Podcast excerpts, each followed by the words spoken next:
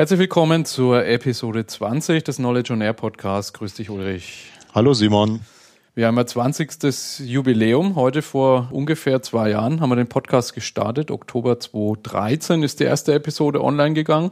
Mhm. Und schauen dann jetzt, ich glaube im Podcasting sagt man, ab der 20. Episode wird man ernst genommen, äh, auf zwei Jahre Erfahrung zurück. Und wir machen den Podcast heute zu einem bestimmten Tag, nämlich heute, der 30.09. ist der International Podcast Day. Und dazu haben wir uns gedacht, machen wir nicht eine Sondersendung, ist schon die reguläre Sendung, aber wir nehmen uns heute mal das Thema Podcasting als Thema für unseren Podcast vor. Aber zunächst, wie es üblich ist, sprechen wir erstmal drüber, was seit dem letzten Mal so passiert ist, seit wir das letzte Mal gepodcastet haben. Was gibt es bei dir Neues? Ja, eine Sache habe ich, die hat sogar in gewissen Grenzen was mit Podcasting zu tun. Da kommen wir dann später noch drauf. Und zwar ein Beitrag, von Henning Beck aus der Wirtschaftswoche Nummer 39 2015. Der Titel lautet Multitasking ist Mumpitz. Der Henning Beck ist Neurobiologe und Autor und beschäftigt sich mit den Mythen der Hirnforschung. Und der sagt, das menschliche Gehirn kann am besten Dinge nacheinander abhaken. Und echtes Multitasking ist eigentlich nicht möglich. Und es besteht sogar die Gefahr, wenn man versucht, sich das anzutrainieren, dass das Gehirn die Fähigkeit zur Priorisierung verlernt. Und stattdessen gibt er einen Tipp, und zwar einen sehr altmodischen, nämlich mit To-Do-Listen zu arbeiten. Das heißt, man bearbeitet Themen nacheinander ab, hakt sie ab und das hat vor allen Dingen noch den großen Vorteil, dass es noch diesen kleinen Belohnungskick für das Gehirn gibt. Wenn man die Aufgabe endlich durchstreichen kann. Genau. Ich muss ganz ehrlich gestehen, das kann ich sehr, sehr gut nachvollziehen, denn ich zum Beispiel notiere mir meine To-Dos auch immer auf so Konzeptpapier, Einkaufslisten und so weiter und so weiter. Und das ist irgendwie, wenn man dann so einen Stift dabei hat und das dann durchstreichen kann, weil es endgültig erledigt ist, das ist echt eine tolle Sache. Ne? Und also insofern kann ich das sehr, sehr gut nachvollziehen. Und wie gesagt, für mich ist da an der Stelle nochmal wirklich der Hinweis, dass das mit dem Multitasking wirklich sehr, sehr kritisch zu betrachten ist wir werden ja auch mal in einer der nächsten Folgen nochmal auf das Thema Verschwendung im Kontext von Wissensmanagement eingehen. Und das geht nämlich genau in diese Richtung. Das heißt aber nicht auf der anderen Seite, dass man jetzt nicht bestimmte Dinge gleichzeitig tun kann. Also er hat nämlich auch in seinem Beitrag geschrieben, dass es möglich ist, dass das menschliche Gehirn zumindest zwei Dinge parallel tun kann. Und das ist allein schon fast die Brücke zu einem Thema Podcast. Denn Podcast hören und Bügeln zum Beispiel, das geht auf jeden Fall. Ich denke, dass die Fragestellung ist immer, wie kognitiv anspruchsvoll ist die Tätigkeit. Also ich kann zum Beispiel, wenn ich laufen gehe oder spazieren gehe, sehr gut auch anspruchsvolle Podcasts hören, wie den Soziopod zum Beispiel, wo man recht genau zuhören muss. Umgekehrt, wenn ich irgendwie was mache, wo ich mich konzentrieren muss, es gibt auch Podcasts, wo viel Musik drin ist zum Beispiel oder so, oder die halt so seichte Unterhaltung sind, so wie so ein Treller-Radio man nebenher hören kann. Nur das funktioniert, glaube ich, ganz gut. Aber wenn man jetzt ein Fachkonzept schreiben muss und parallel irgendwie einen Philosophie-Podcast anhört, das wird wahrscheinlich nicht so gut gehen. Genau. Und so ist der Podcasting Day gleich auch noch ein Gleichberechtigungstag, weil ich habe immer gehört, dass Multitasking Frauen können und Männer nicht, aber scheinbar scheint es so zu sein, dass Da kann ich auch noch mal aus diesem Beitrag zitieren, nämlich dass es ein Mythos ist, dass Frauen das besser können als Männer haben wir das auch aufgedeckt. Ja, als kleines Geburtstagsgeschenk zum Zweijährigen haben wir uns eine Facebook-Gruppe geschenkt. Der Podcast hat jetzt auch eine Facebook-Gruppe. Wir hatten ja schon eine Facebook-Seite bisher, aber auf so einer Seite ist es immer recht schwierig, irgendwie mit Leuten in Interaktion zu treten, weil Facebook da mit seinen ganzen Werbealgorithmen natürlich zuschlägt und die Posts die Leute gar nicht erreichen.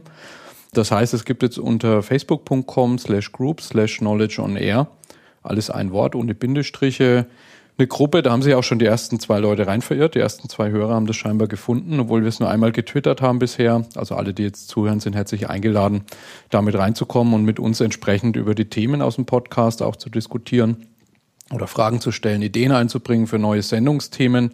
Aktuell haben wir da zur Episode 18 und 19 auch so eine kleine Abstimmung über diese zehn Disziplinen des Wissensmanagements, welche die Hörerschaft da besonders interessant findet. Und wie gesagt, alle sind herzlich eingeladen, an der Abstimmung mitzumachen und in die Gruppe zu kommen. Bei mir gab es jetzt äh, seit unserem letzten Podcast zwei Themen. Zum einen mal ist der Corporate Learning 2.0 MOOC gestartet. Das ist so ein Massive Open Online Kurs zum Thema innovative Weiterbildung in Unternehmen.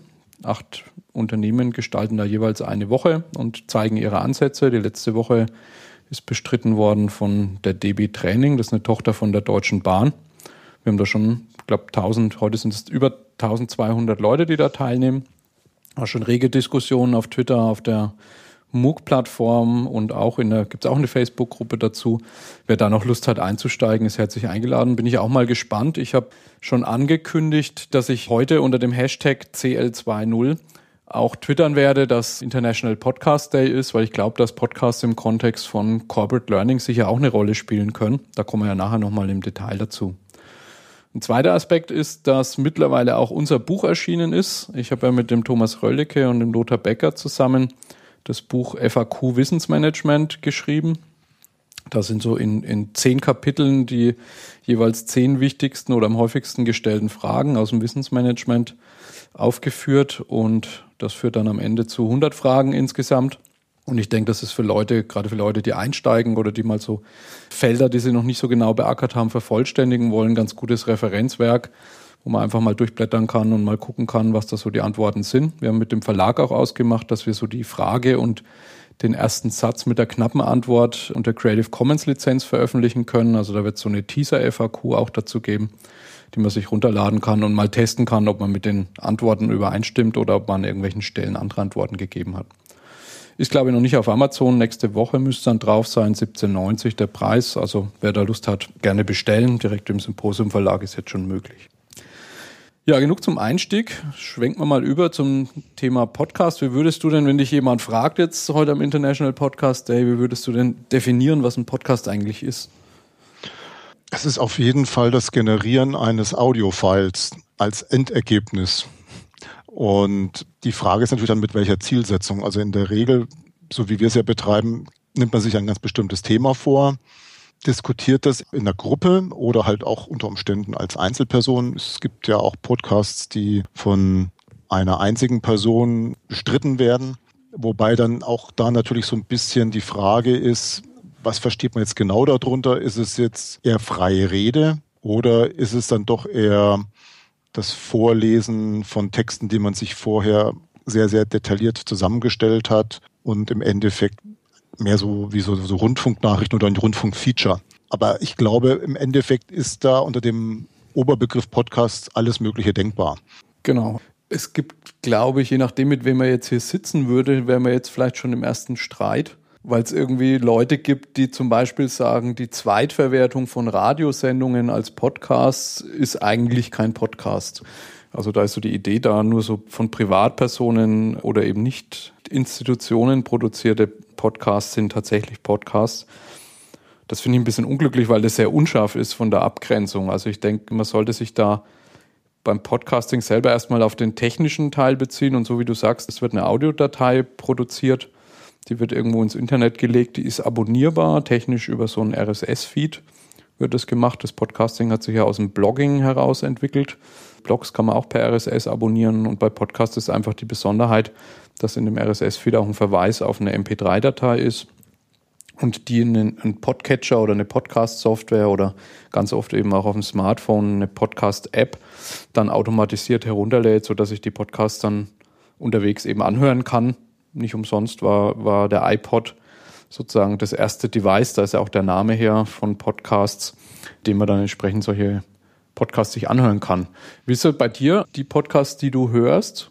Hörst du die am Rechner oder hörst du die auf deinem Telefon oder hörst du die noch ganz woanders? Ja, also wenn, dann höre ich sie tatsächlich mit dem Smartphone. Während der Fahrt in der Straßenbahn zur Arbeit oder im Zug.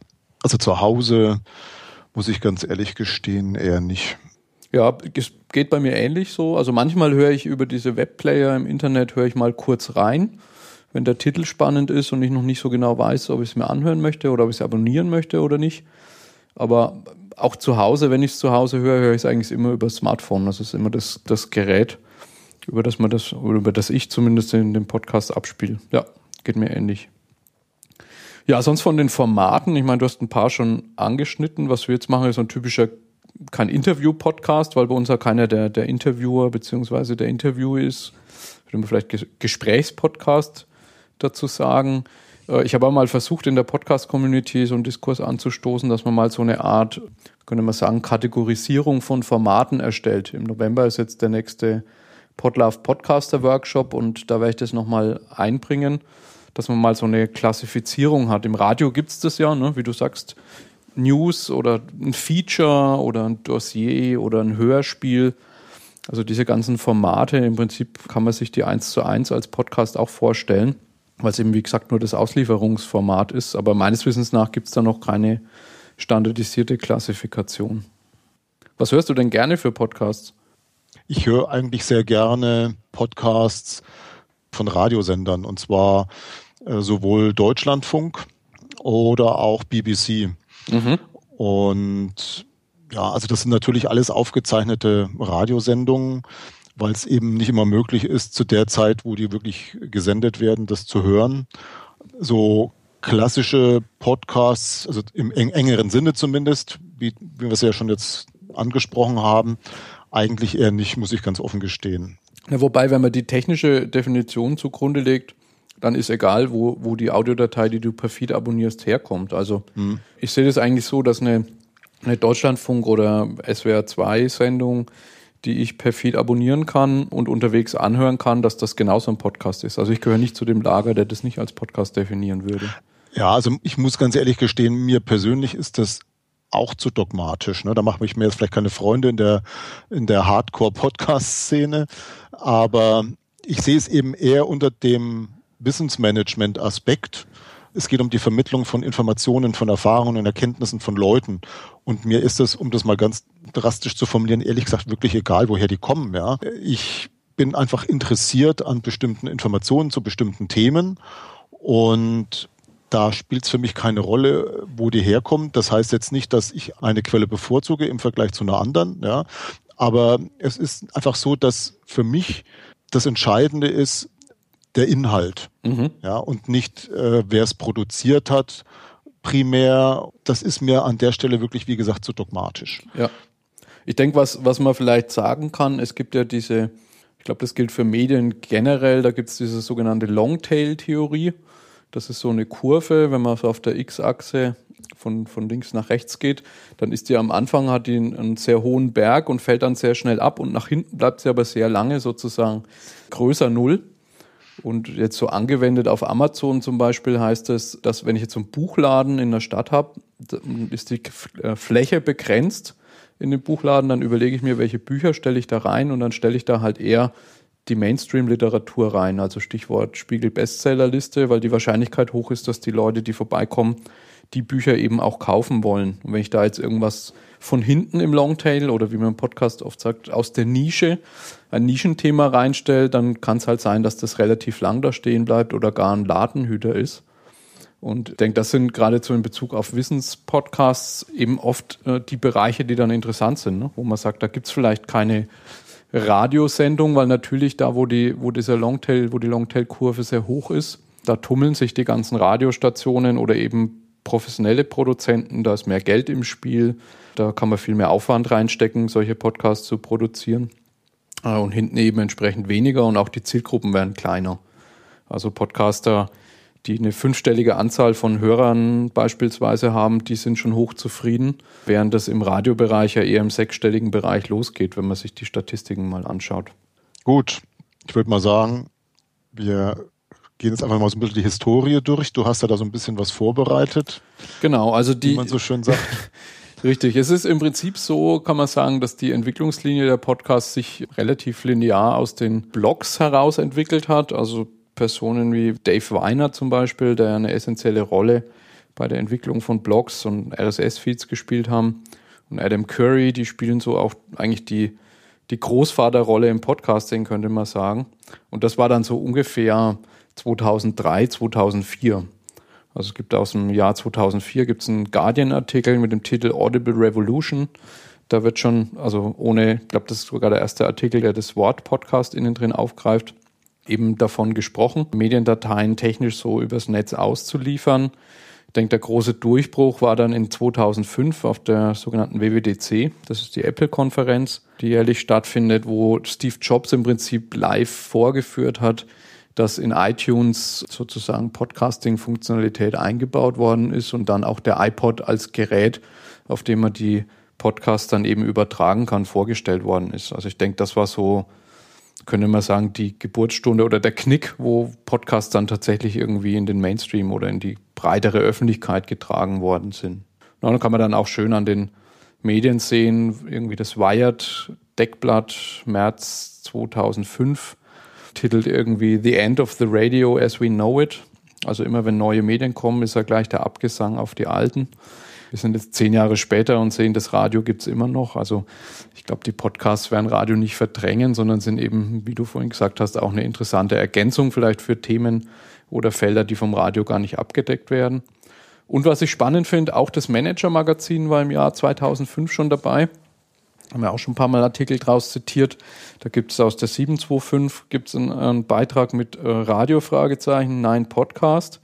Und aus dem Novemberheft 2005 ein, ein Beitrag, der ist überschrieben mit Hinterhofradio für alle und hat im Prinzip auch aufgegriffen, was da eben passiert. Ich denke, das wird so ein bisschen dran hängen, dass die Redaktionen der ganzen Wirtschaftspresse natürlich beäugen, was Apple da bekannt gibt ne, und die mit ihrer Marktmacht natürlich solche Dinge auch nach vorne bringen können. Wird auch heute in der Podcasting-Szene noch als, wie sagt man da, sozusagen Heilsbringer und gleichzeitig übel gesehen, ne, weil natürlich man sich mit dieser ganzen iTunes-Infrastruktur oder generell der Apple-Infrastruktur auch dem Diktat von Apple unterwirft. Aber ich denke schon, insgesamt hat es fürs Thema Podcasting eher einen Schub nach vorne gebracht. Ich glaube, war auch 2005, wo Podcast dann das Wort des Jahres in UK war. Ne, und seitdem, denke ich, ist das kontinuierlich gewachsen. Wir hatten jetzt im letzten Jahr sicher nochmal einen großen Schub. Da gab es in den USA den Serial Podcast, wo so im Hörspielformat ein Mord nochmal aufgerollt worden ist. Und das war, glaube ich, so der erste Podcast, der wirklich global in der ganzen Welt sozusagen in allen Zeitungen überall besprochen worden ist. Da kam dann noch dazu, dass im What the Fuck Podcast von Mark Maron, das ist ein amerikanischer Comedian, Barack Obama dann aufgetaucht ist.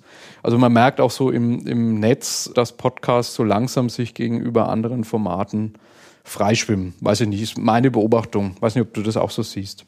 Ja, was mir aufgefallen ist in der letzten Zeit, dass ich habe das jetzt nicht wirklich mir notiert und kann jetzt da auch keine expliziten Quellen benennen, aber ich kann mich daran erinnern, dass in diesem Jahr jetzt schon mehrfach Berichte über Podcasting geschrieben wurden. Und das war in den Jahren vorher nicht so der Fall, also nicht in der Häufigkeit. Und ich achte da jetzt ja auch schon so ein bisschen länger drauf, seitdem wir uns ja überlegt haben, selber einen zu starten, nämlich diesen Knowledge on Air Podcast, habe ich das ja, beobachtet und das fällt mir schon auf, dass es in diesem Jahr eine, für mich zumindest in meiner subjektiven Wahrnehmung eine, einen Anstieg gibt, was Beiträge darüber betrifft. Ich denke, was sicher jetzt auch nochmal Knick bringen wird, ist, wenn wir in Autos einfach mal oder generell in öffentlichen Verkehrsmitteln, das gilt für Zug und Flugzeug und so weiter, ja genauso breitbandiges Internet zur Verfügung haben. Ne, weil im Moment ist man ist zwar jetzt nicht mehr auf iTunes angewiesen, in, auf, der, auf den Apple iOS-Geräten. Die Podcast-App kann ich jeden Podcast abonnieren, sobald äh, das Gerät ins WLAN kommt, guckt es nach, ob neue Episoden da sind, lädt es runter. Also dieses per USB anstöpseln und äh, irgendwie Dateien übertragen, das habe ich nicht mehr. Wenn ich jetzt aber unterwegs bin im Auto und versuche oder habe gerade Lust auf irgendein bestimmtes Thema und suche mir da einen Podcast raus, so wie ich vielleicht halt den Radiosender wechsle, wenn mich was anderes interessiert. Da bin ich natürlich dann davon abhängig, a, ob vor Ort, wo ich gerade bin mit meinem Auto, eben äh, entsprechend Internet verfügbar ist. Und bei vielen Leuten ist es ja auch noch so, beziehungsweise bei den meisten Mobilfunktarifen, dass das natürlich auf meine Bandbreite geht, weil dort die Flatrates noch nicht da sind. Und so eine Audiodatei ist natürlich deutlich niedriger, geringer vom Volumen, als wenn man jetzt ein Video hätte. Aber wenn man so eine Stunde Podcast hat, ist da durchaus auch mit 100 Megabyte Datenvolumen zu rechnen. Und wenn vielleicht einer nur ein Gigabyte oder zwei Gigabyte hat und ab und zu mal E-Mails auch runterlädt über seinen Vertrag, dann stößt man da vielleicht in seinem Limit, in seinem Kontingent an die Grenzen. Also ich denke, das wird sicher das Thema auch nochmal voranbringen, wenn die Bandbreite da im Auto entsprechend da ist. Interessant übrigens, die Bahn hatte letztes Jahr in ihrem Magazin für Reisenden so einen doppelseitigen Artikel zu Podcasting.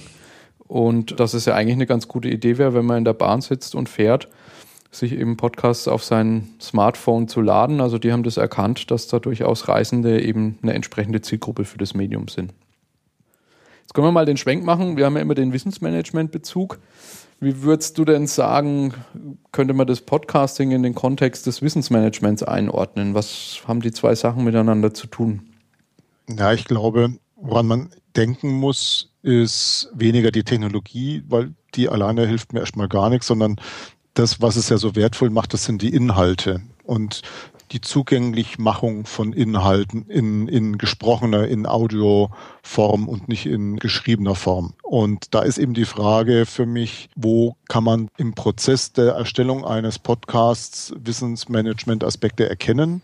So gesehen dekliniere das jetzt einfach mal so ein bisschen durch, äh, wie wir ja auch unseren Podcast erstellen. Also wir suchen uns erstmal ein Thema und dann suchen wir uns eben auch die Inhalte zusammen. Ja, also das kommt nicht alles aus dem Gedächtnis, sondern das hat ja vieles auch bei uns seinen Ursprung in, in Büchern und aus dem Internet natürlich.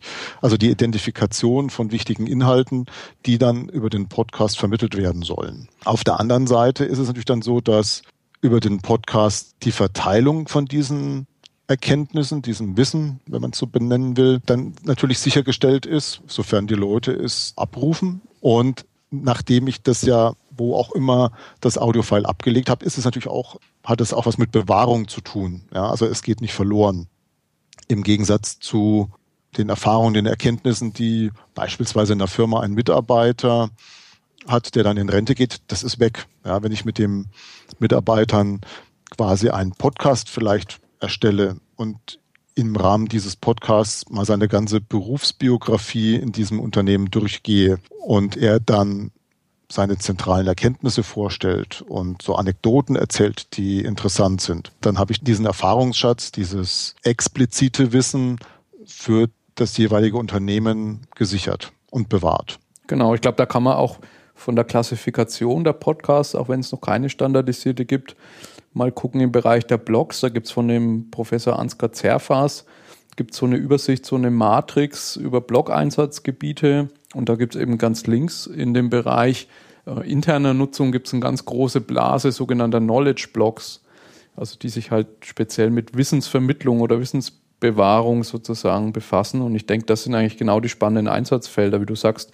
Ein Experte spricht über sein Thema, so wie wir über Wissensmanagement sprechen aber vielleicht auch so Dinge wie Projekt ist abgeschlossen und ich spreche mal mit dem Projektteam gemeinsam über Lessons Learned, was gut gelaufen ist, was man das nächste Mal besser macht. Ne? So der ja. typische Lessons Learned Workshop, der oft nicht passiert und wo man sich ja auch schwer tut, wenn ich Erfahrungen beschreibe, die textuell so zu beschreiben, dass jemand die am Ende gut verwerten kann. Also da den Leuten einfach zuzuhören und, und im Gespräch eben rauszuhören, wo das Projekt mal brenzlig war und wo es gut gelaufen ist. Und da ist, glaube ich, schon ist eine andere Qualität des Wissenstransfers möglich. Ja. Ich habe einen Aspekt noch, du hast ja jetzt Identifikation, Verteilung, Bewahrung genannt. Wenn man in den Probstschen Wissensmanagement-Baustein mal noch so rumguckt für sich selber, finde ich irgendwie den Aspekt des Wissenserwerbs auch noch interessant. Es gibt ja das Konzept Lernen durch Lehren. Also, dass man sozusagen selber was lernt, wenn man anderen versucht, was äh, beizubringen oder was nahezubringen. Und ich finde, äh, wenn man für so einen Podcast Themen kuratiert und sich überlegt, wie man drüber spricht, sich einen roten Faden macht, Stichpunkte aufschreibt, der Prozess führt dazu, dass man sich mit, egal was es ist, mit den Texten, mit den Zeitungsartikeln anders befasst, als wenn man einfach nur durch eine Zeitschrift blättert. Und ich finde, dass da bei einem selber auch deutlich mehr hängen bleibt, als wenn man einfach nur über die Dinge drüber fliegt. Also das fände ich auch noch ein Vorteil des Podcastings, was einem selber bringt als Podcaster. Ja, also ich glaube, das ist vielleicht nochmal eine ganz, ganz wichtige Erkenntnis auch für mich, also da kann ich nur zustimmen. Und das ist vielleicht auch nochmal eine ganz wichtige Erkenntnis so ganz generell, also auch für unsere Zuhörerinnen und Zuhörer, dass es da unter Umständen dann tatsächlich auch Unterschiede gibt, wenn es um die Erstellung und die Nutzung von Podcasts geht. Der Konsument der Podcasts, der kriegt eben bestimmte Dinge schon vorkonfektioniert vermittelt, aber die Lerneffekte, die sich ergeben bei der Erstellung und bei der Vorbereitung und vielleicht auch dann bei der Bearbeitung eines Podcasts, das betrifft ja dann eben diejenigen, die daran beteiligt sind, direkt selber. Der ist, glaube ich, noch höher einzuschätzen. Ja. Und insofern ist für mich auch die Überlegung, inwieweit tatsächlich das Erstellen von Podcasts im organisatorischen Kontext, also im Sinne von Organisationen wie Firmen, da sehr, sehr hilfreich sein kann. genauso gut wie auch zum Beispiel das Schreiben eines Buches wesentliche, wichtige Erkenntnisprozesse genau, ja. anstoßen kann. Ja. Kann das bei einem Podcast auch möglich sein, mit dem Unterschied, dass meiner Einschätzung nach und meiner Erfahrung nach die Produktion eines Podcasts leichter und einfacher und schneller geht, als ein Buch zu schreiben. Klar, also insbesondere, wenn man halt es Episode für Episode macht. Ne? Also genau. man muss ja nicht ein großes Werk sozusagen durchkuratieren, sondern halt einfach einen roten Faden für ein Gespräch sich überlegen, in dem Fall, wie wir das jetzt so machen. Ne? Ja. Jetzt so mal mit dem Rückblick auf die zwei Jahre, wenn du resümieren müsstest, Vor- und Nachteile von Podcasts, was kommt dir da so in Sinn? Also die Leute, die mich ein bisschen besser kennen, wissen, dass ich ja sehr gerne rede. Äh, und äh, ja, schreiben tue ich natürlich auch, aber wenn ich die Wahl habe zwischen Reden und Schreiben, dann würde ich mich immer fürs Reden entscheiden. Und das war ja auch sofort, wo es bei mir Klick gemacht hat, als du mich darauf angesprochen hast, ob wir das vielleicht mal versuchen wollen, weil mir klar war, dass das für mich eigentlich das bessere Medium ist. Vieles von dem, was wir jetzt besprochen haben in den letzten 19 Folgen, hätte ich auch gerne irgendwo mal niedergeschrieben, aber ob ich es wirklich gemacht hätte, da habe ich meine großen Zweifel dran. Aber das jetzt in der Form zu machen, das ist eben für mich persönlich, für, für jemanden, der so veranlagt ist wie ich, sehr, sehr hilfreich. Es gibt offensichtlich Menschen, die ticken da ganz anders. Also wenn ich da so sehe, was ich bei manchen Leuten an langen E-Mails sehe, da gibt es also offensichtlich auch Leute, die ein sehr großes Verlangen danach haben, Dinge mhm. schriftlich zu fixieren. Das trifft bei mir definitiv nicht so. Ich bin auch kein, kein Tagebuchschreiber zum Beispiel. Ne? Und also für Leute, die so veranlagt sind, ist das Podcasting auf jeden Fall eine sehr, sehr gute Wahl, wobei man ja eins dazu sagen muss, wir schreiben ja auch Shownotes, also ganz ohne Schreiben geht's nicht, aber es ist wesentlich weniger. Ja, es ist eine Entscheidung, die man als Podcaster treffen kann. Also ich kenne auch Podcasts, die keine Shownotes haben. Das macht natürlich einfach nochmal weniger Aufwand. Man hat halt den Nachteil, das wäre jetzt ein typischer Nachteil, dass wenn jemand, wenn man gefunden werden will mit seinem Podcast, natürlich diese textuellen Shownotes Mechanismus sind, wie eine Suchmaschine jetzt im Intranet oder halt im Internet Google entsprechend den Podcast finden kann. Da gibt es innovative Dienste wie Audio Search zum Beispiel, da kann man auch in Podcasts suchen, aber das ist gerade erst so am Kommen. Also im Moment ist es noch so, dass die Shownotes, da sollten halt zumindest die Schlagworte drinstehen mit einem aussagekräftigen Titel auch oben drüber, dass äh, die Möglichkeit besteht, dass jemand, der auf der Suche ist, den Podcast auch zu finden. Ja, ich finde es auch noch ein Vorteil, wenn man jetzt an Text denkt, ich finde, es gibt wenig begnadete Schreiber, die es schaffen, dass in Texten Emotionen drin bleiben und dass du irgendwie die, die Menschen hinter dem Text spürst. Da ist halt, mhm. halt, glaube ich, doch, wir sind darauf getrimmt, ja, Leute zu sehen, das geht im Podcast nicht, aber Stimmen zu hören, Emotionen rauszuhören aus dem, was jemand sagt, die Person dahinter zu erkennen. Und das geht, finde ich, bei einem Podcast auch besser, als es bei einem Text möglich ist. Ja, dann, was natürlich auch noch weiter dazu kommt, ist, dass man, das hat man ja schon angesprochen, Podcasts nebenbei hören kann, also bei ganz bestimmten Gelegenheiten, die nicht so viel Konzentration erfordern. Und das ist sicherlich auch nochmal ein Vorteil, insbesondere auch gegenüber beispielsweise einem Video. Ne, weil, da muss man vielleicht auch noch dazu sagen, von der Historie her, eigentlich hatten wir uns ja überlegt, das auch in Form eines Videos zu machen. Wir hatten sogar einen ersten Versuch gestartet und das war aber dann so stinkend langweilig, weil zwei Herren auf dem Sofa äh, in der Totalen, das ist sowas von ermüdend für den Zuschauer, dass dann es tatsächlich besser ist, das nur als Podcast zu machen. Wenn man also Video, und das ist dann schon wieder ein Vorteil eben von Podcasts gegenüber Videos, Video, da, da muss man was bieten. Ja, da muss Bewegung drin sein, da müssen Animationen drin sein. Also wenn man sich das anschaut, was viele YouTuber eben machen, mhm. Äh, das äh, funktioniert dann auch wirklich nur, und da gibt's ja auch tolle Sachen auf YouTube, die ich da in den letzten Monaten gesehen habe, also wo es wirklich sehr, sehr begabte Leute gibt, aber da muss natürlich auch irgendwas passieren. Ja? Und das wäre bei uns nicht der Fall gewesen. Und insofern hat sich das halt auch herausgestellt, dass das für uns das bessere Format ist. Nebenbei gesprochen ist es auch so, dass die Produktion eben wesentlich unaufwendiger ist. Man kann so ein Audio-File auch besser schneiden. Also wenn wir die ganzen Äs bei einem Video rausschneiden würden, dann würde es so Bildverzerrungen geben. Wenn wir eben die Äs bei einem Audiofile rausschneiden, kriegt das eigentlich keiner mit und wir haben manchmal ganz schön viele Äs und Versprecher drin. Das sieht man bei einem Video, wenn man das schneidet, natürlich sofort. Ja. Und was auch noch ganz für uns zumindest extrem wichtig ist, ginge bei Video vielleicht auch, aber dann halt nicht in einem Bild. Wir führen jetzt ja schon seit einem Jahr fast unsere Diskussionen remote, weil wir eben inzwischen durch meinen privaten Umzug nach Norddeutschland wesentlich weiter auseinander wohnen, sodass es für uns einfach nicht so ohne weiteres möglich ist, gemeinsam sich zu treffen bei dir in Nürnberg, mhm. sondern ich sitze dann eben in Hannover und habe hier mein Headset auf und sicherlich, man merkt es an der Sprachqualität, also die letzten Folgen, die letzten aus dem letzten halben Jahr sind zumindest was dann meine Kommentare betrifft von der Sprachqualität vielleicht nicht ganz so optimal, aber das kann man, glaube ich, billig in Kauf nehmen. Das ist einfach ein Riesenvorteil eben, dass man dann trotzdem so einen Podcast unabhängig davon, wo man gerade wohnt und lebt und arbeitet, produzieren kann. Ja, ja, ja, da kann man äh, mit dieser Remote-Geschichte, man könnte natürlich sowas einsetzen wie Google Hangout zum Beispiel. Gibt es, glaube ich, auch einige Podcaster, die das machen. Wobei das, glaube ich, eine ähnliche Geschichte ist. Zwei Leuten, also gerade jetzt, wenn man länger drüber spricht, viele dieser YouTube-Videos sind ja sehr kurz, die sind ja eher fünf Minuten, sieben Minuten, zehn Minuten. Wenn irgendwas mal eine Viertelstunde ist, ist das schon lang. Und wenn man jetzt irgendwie zwei Leuten, die einfach nebeneinander in einem Videobild zu sehen sind, eine Viertelstunde beim Sprechen zuschaut, dann ist das, glaube ich, nicht besonders erquicklich und unterhaltsam. Genau.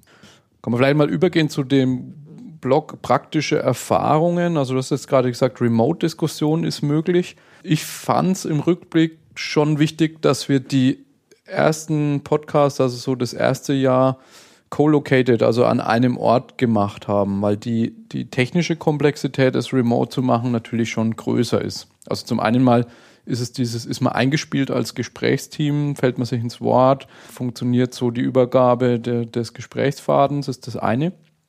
Aber auch wenn man jetzt, sagen wir mal, an zwei Enden ist, da könnte man in Richtung Qualität noch einiges tun. Man könnte Doppelenderaufnahme machen, man könnte sich überlegen, das per Software-Routing zu machen. Wir machen jetzt so eine N-1-Schalte, wie sie im Radio auch verwendet wird, dass du deinen Hall nicht hörst, wenn du hier bei mir ankommst. Aber es ist jetzt für die Einsteiger, würde ich sagen, weiß nicht, ob du es anders siehst, glaube ich schon sinnvoll, das erstmal vor Ort zu machen mit einem Audiorekorder und zwei Mikrofonen und nicht gleich remote anzufangen.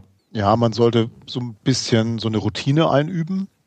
Wobei man schon auch sagen muss, es passiert uns jetzt natürlich immer wieder durch diesen Remote Case, den wir hier haben, dass wir uns ins Wort fallen. Und das macht eben beim Podcast kein Problem, weil man dann sagen kann, ja, das wird geschnitten. Beziehungsweise, was ich jetzt auch bei den letzten paar Ausgaben gemacht habe, dass ich es entzerrt habe. Ja, wir haben ja zwei Tonspuren und man kann das dann zum Teil einfach, indem man da an einer Stelle so ein bisschen paar Zehntelsekunden einfügt, kann man das entzerren und dann funktioniert das wieder wunderbar. Also da habe ich in der Zwischenzeit so eine gewisse Routine entwickelt, wie man äh, solche Malöre. Malöre. Äh, wie man solche Malöre ausbügeln kann. Also entweder schneidet man halt komplett raus oder wie gesagt mit mit so ein paar kleinen Tricks, die man einfach lernt und die man ja ausprobieren kann, auch mal, ohne dass da gleich was komplett kaputt ist, kriegt man dann raus, wie man das glatt bügeln kann. Ja, ich kenne so Fälle, wo ich von Leuten schon gehört habe, dass das für manche sakrosankt ist. Das muss alles völlig authentisch sein. Das sehe ich persönlich ehrlich gesagt nicht so. Ja, ich glaube, es ist eher die Faulheit, weil das Schneiden natürlich schon, wenn man sagt, man hat eine Stunde Audio und schneidet da mit einer gewissen Sorgfalt, kann man in der Regel schon Faktor 2 nochmal rechnen, die man fürs Schneiden braucht, mindestens. Mindestens. Ja. Mindestens leider. Ja. Was das Schneiden angeht, äh, ich kriege ja in der Podcast-Community immer auf den Kopf, wenn ich sage, dass wir unseren Podcast mit Audacity schneiden, weil das eigentlich nicht üblich ist. So Aha. im deutschsprachigen Bereich wird hauptsächlich Reaper mit Ultraschall eingesetzt, im amerikanischen hauptsächlich Adobe Audition. Aber wenn ich dich so reden höre und ich sehe es eigentlich genauso, jetzt für die Sachen, die wir machen im Podcast-Schnitt, kommt man mit Audacity eigentlich ganz gut hin. Ja. Vor allen Dingen, weil es auch eine Open-Source-Software ist, jeder die verwenden kann. Richtig. Also ich habe wirklich sehr, sehr gute Erfahrungen mitgemacht und würde jetzt keinen Anlass sehen, da auf irgendwas anderes umzusteigen. Was halt noch wichtig ist im Hinblick jetzt auf Erfahrung, wir reden jetzt sehr viel von Technik und das merke ich ja auch immer wieder bei mir selber. Man sollte so einen Podcast natürlich schon vorbereiten und zwar nicht im Sinne nur Quellen hier hinlegen, bestimmte Hefte, die, aus denen wir dann am Anfang zitieren, sondern man sollte sich so einen roten Faden überlegen, zumindest grob so eine Storyline zusammenstellen, eine Struktur schaffen, Kernaussagen idealerweise festhalten. Also ich merke es wirklich sehr, sehr stark bei uns, wenn wir uns nicht so viel Zeit nehmen bei der Vorbereitung, dass uns das dann im Nachhinein auf die Füße fällt, weil mir dann immer wieder einfällt, Mensch, das hätte ich noch sagen sollen und da ist das eigentlich zu unpräzise. Gut, der Hörer merkt es vielleicht gar nicht so sehr, weil er gar nicht weiß, so wie wir, was wir noch hätten sagen sollen und wollen und müssen, vielleicht sogar. Da sollte man sich schon Gedanken machen, wobei es nicht heißt, dass man einen detaillierten Text schreiben sollte, also den man dann nur noch abliest, sondern es sollte ja schon eine freie Diskussion sein. Im Prinzip ist die Storyline so eine Art Reminder für mich. Wenn bestimmte Passagen nicht so gut vorbereitet sind, dann wird es auch entsprechend nicht ganz so gut. Eine Stunde in der Bibliothek kann einen Monat Arbeit sparen. Das gilt auch beim Podcasting. Genau. Und wir haben ja da angefangen mit so einer, einfach am Anfang mit einer Word-Datei in der Dropbox. Das muss ich auch gestehen, habe ich auch nicht so diszipliniert gemacht. Mittlerweile sind wir umgeschwenkt auf so ein Etherpad, wo wir für jede Sendung eines haben und vorbereiten, wo dann auch kurz vor der Sendung man merkt, dass da jeder nochmal drin ist. Das ist so ein synchroner Editor, wo man dann sieht, wenn der andere drin editiert.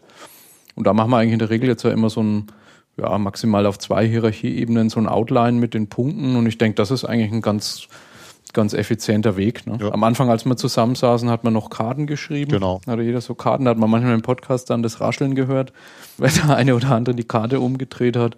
Aber ich finde so mit dem Etherpad, ich mache das ja in dem Management 2.0 Podcast auch so, wo die Leute remote sind, dann bereite ich das auch vor und schicke ihnen das, dann können die ihre Kommentare da reinschreiben. Das ist eigentlich eine ganz pfiffige Sache. Ja. Gut, dann können wir vielleicht von den praktischen Erfahrungen mal schwenken auf die Fallbeispiele. Also weiß nicht, ob du von der Beobachtung, wenn man mal so auf NoTech oder andere Veranstaltungen schaust, ist dir da irgendwo schon mal so exponiert so ein Podcast-Case aufgefallen? Also dass so Podcasting im Kontext Wissensmanagement mal so richtig aufgetaucht ist? Wenn ich ehrlich sein soll, nee.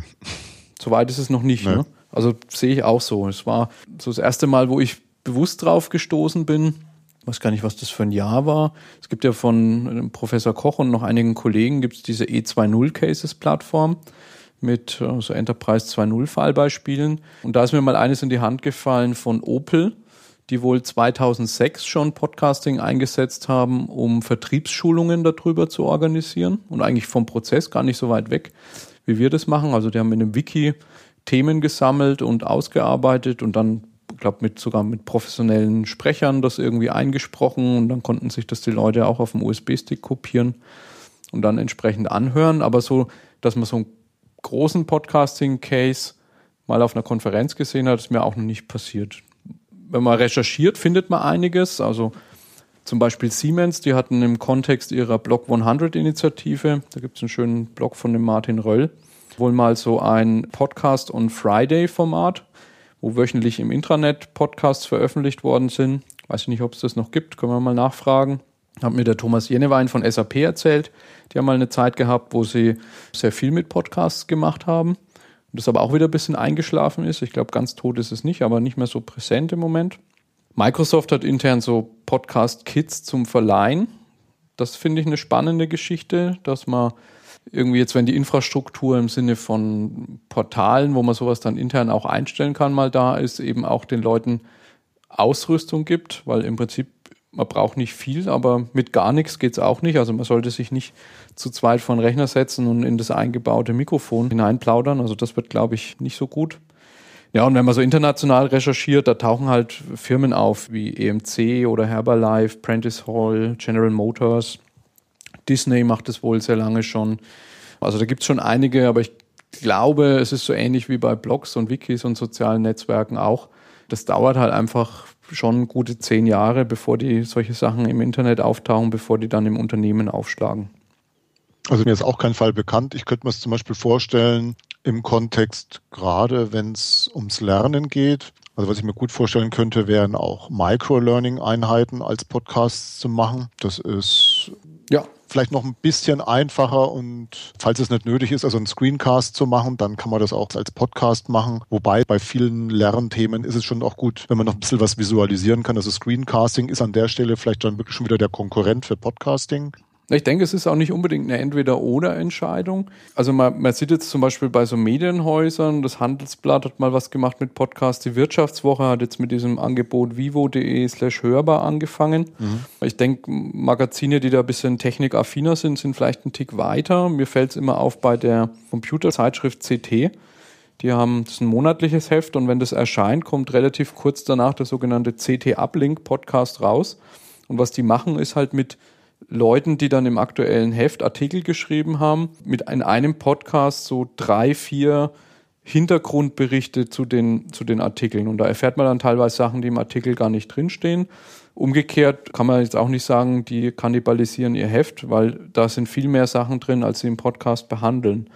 Und bei dem CT Uplink Podcast ist spannend, dass die den halt als Videopodcast auf YouTube machen und aber auch die Audiospur einfach als Audio bereitstellen.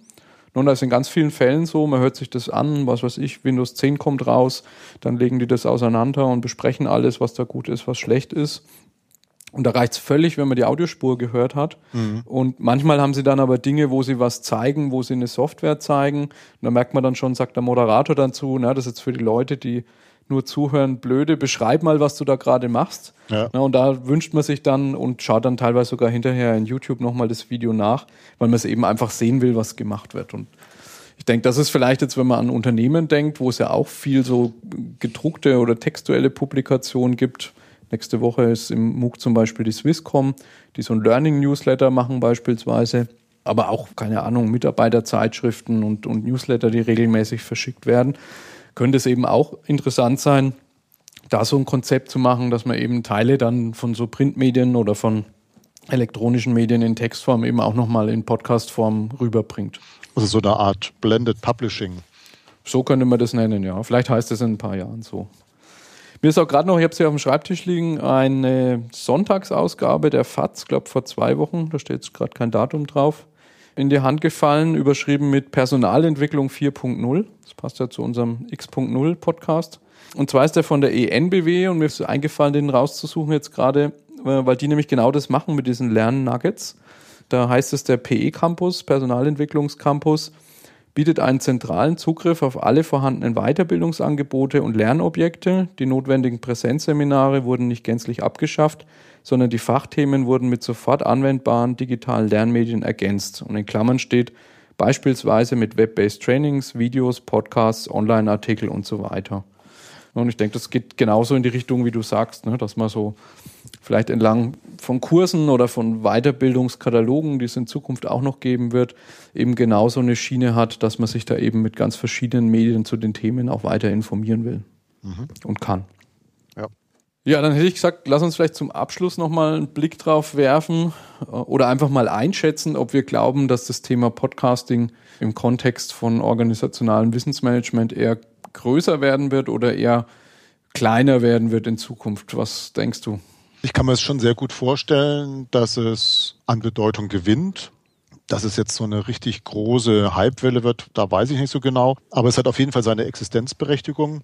Aber Podcasting ist sicherlich nicht die ultimative Lösung für alle Kommunikationsherausforderungen, mit denen Organisationen konfrontiert sind in der Gegenwart und in der Zukunft. Aber sie können aus meiner Sicht eine ganz zentrale Rolle spielen. Und es muss aber eingebettet sein in eine gesamtheitliche Strategie. Ob es jetzt, wie gesagt, Kommunikation ist, Publishing oder Learning, das ist dann nochmal eine andere Sache. Und die intelligenten Organisationen werden das jetzt auch bald realisieren, falls sie es nicht schon getan haben und werden dann auch dafür sorgen, dass sich Podcasting in einem gesunden Maße in ihren Organisationen dann auch etabliert. Ich denke, es ist auch eine, eine Frage der kulturellen Reife, kann ich mir vorstellen. Also es gab in 2005 in Karlsruhe eine Tagung, die nannte sich Weblogs, Podcasting und Videojournalismus. Also das ist ja eigentlich dieses Weblogs, Podcasts, Vlogs, wie man sagt, Videoblogs. Das ist eigentlich so die Entwicklungslinie, wie sich die Medien entwickelt haben. Wenn man jetzt heute mal, also wenn man da ganz an den Anfang geht zu den Weblogs und guckt, in wie vielen Organisationen Mitarbeiter noch nicht die Möglichkeit haben, offen im Intranet zu bloggen und ihre Meinungen dort beizusteuern, na, dann glaube ich, dass das, so wie du jetzt die Beispiele genannt hast, Personal, Learning oder Unternehmenskommunikation ist ja immer Medien, die von der Organisation bereitgestellt werden, dass es da dieses Umdenken braucht, dass natürlich irgendwie jeder Mitarbeiter auch persönliche Medien bespielen kann und seinen eigenen Weblog haben kann, seinen eigenen Podcast haben kann. Diesen Schalter umzulegen ist ein wichtiger Schritt, damit du dann auch relevante Inhalte bekommst, die die Leute interessieren. Und vielleicht kriegt man da die gleiche Diskussion mit der Zweitverwertung von Radio. Also wenn jetzt die Unternehmenskommunikation professionelle Sprecher für teuer Geld anheuert, die dann die Mitarbeiterzeitung vorlesen und das als Podcast bereitstellen, das ist natürlich nicht so spannend. Ja. Ne, und deswegen glaube ich, äh, ist es eine Frage, inwieweit eben Unternehmenskulturen so weit sind, dass man Leuten vertraut, ihre eigenen Medien zu publizieren dass man ihnen vielleicht auch in Programmen Medienkompetenz beibringt, um das zu tun. Und ich denke, das ist sicher kulturell eine Geschichte, die sich noch entwickeln muss. Also ich kann mir auch vorstellen, dass es Organisationen gibt, wo das in der Gegenwart und in der nahen Zukunft zumindest noch nicht so das Feld bereitet ist für die Anwendung von Podcasts. Ich denke, ich denke, es ist immer zweierlei. Das eine ist die Kultur, das andere ist die technische Reife. Ich denke, auf der technischen Seite muss man einfach sehen, dass mobile Endgeräte in Breite verfügbar sind. Bandbreite und Speicherplatz ist nicht mehr so kritisch wie vielleicht noch vor fünf Jahren. Nach und nach haben alle Unternehmen oder fangen an, über so interne Multimedia-Portale nachzudenken, also so internes YouTube. Dann hat jeder Mitarbeiter mit einem PC eigentlich ein leistungsfähiges Mini-Studio was vor einiger Zeit noch nicht so war. Also wenn man da Video oder auch Audio hat schneiden wollen, das war noch eher hakelig. Und auch die Investition jetzt in Hardware, um so einen Podcast zu machen, ist eher überschaubar. Also ich glaube, das wird technisch kriegt man da einen Treiber, dass die Dinge einfach verfügbar sind und dann steigt, glaube ich, auch die Wahrscheinlichkeit, dass Organisationen anfangen, damit zu experimentieren dann mal. Vielleicht können wir da sogar dann schon mit Blick auf die Uhr nochmal uns überlegen, weil wir ja auch immer zum Abschluss immer zwei Sachen ja machen unserer Podcasts. Einmal uns nochmal zu überlegen, auf welche dieser fünf Nutzendimensionen zahlt das Thema, von dem wir dann immer reden, ein und das andere ist nochmal das auf den Punkt zu bringen. Also wenn ich jetzt nochmal so reflektiere, so wirklich die fünf Nutzendimensionen, dann ist es ja schon so, dass für mich primär dieses Thema Ressourcenoptimierung im Mittelpunkt steht, denn man kann mit Podcasting in bestimmten Fällen Zeit einfach besser nutzen und auf der anderen Seite auch Dinge vielleicht leichter produzieren, als sie vielleicht mit aufwendigeren Methoden und Mitteln bisher realisiert wurden. Was aber auch ein ganz wichtiger Aspekt ist, wenn man dann die Nutzung von Podcasts durch Mitarbeiter zulässt in einem breiteren Maße, dass auch so diese Mitarbeiterloyalität dadurch gestärkt wird. Aspekte wie Risikoprävention und so weiter und so fort sehe ich durch den Podcast an sich eigentlich nicht, sondern über die Inhalte. Ja, außer durch die Bewahrung. Ne? Also indem ich Wissen bewahre, kann ich natürlich Risiken des Verlusts minimieren. Ja, aber da reden wir dann eigentlich eher von den Inhalten. Ja? Also mhm. das ist, man muss halt unterscheiden bei Podcast zwischen ja. dem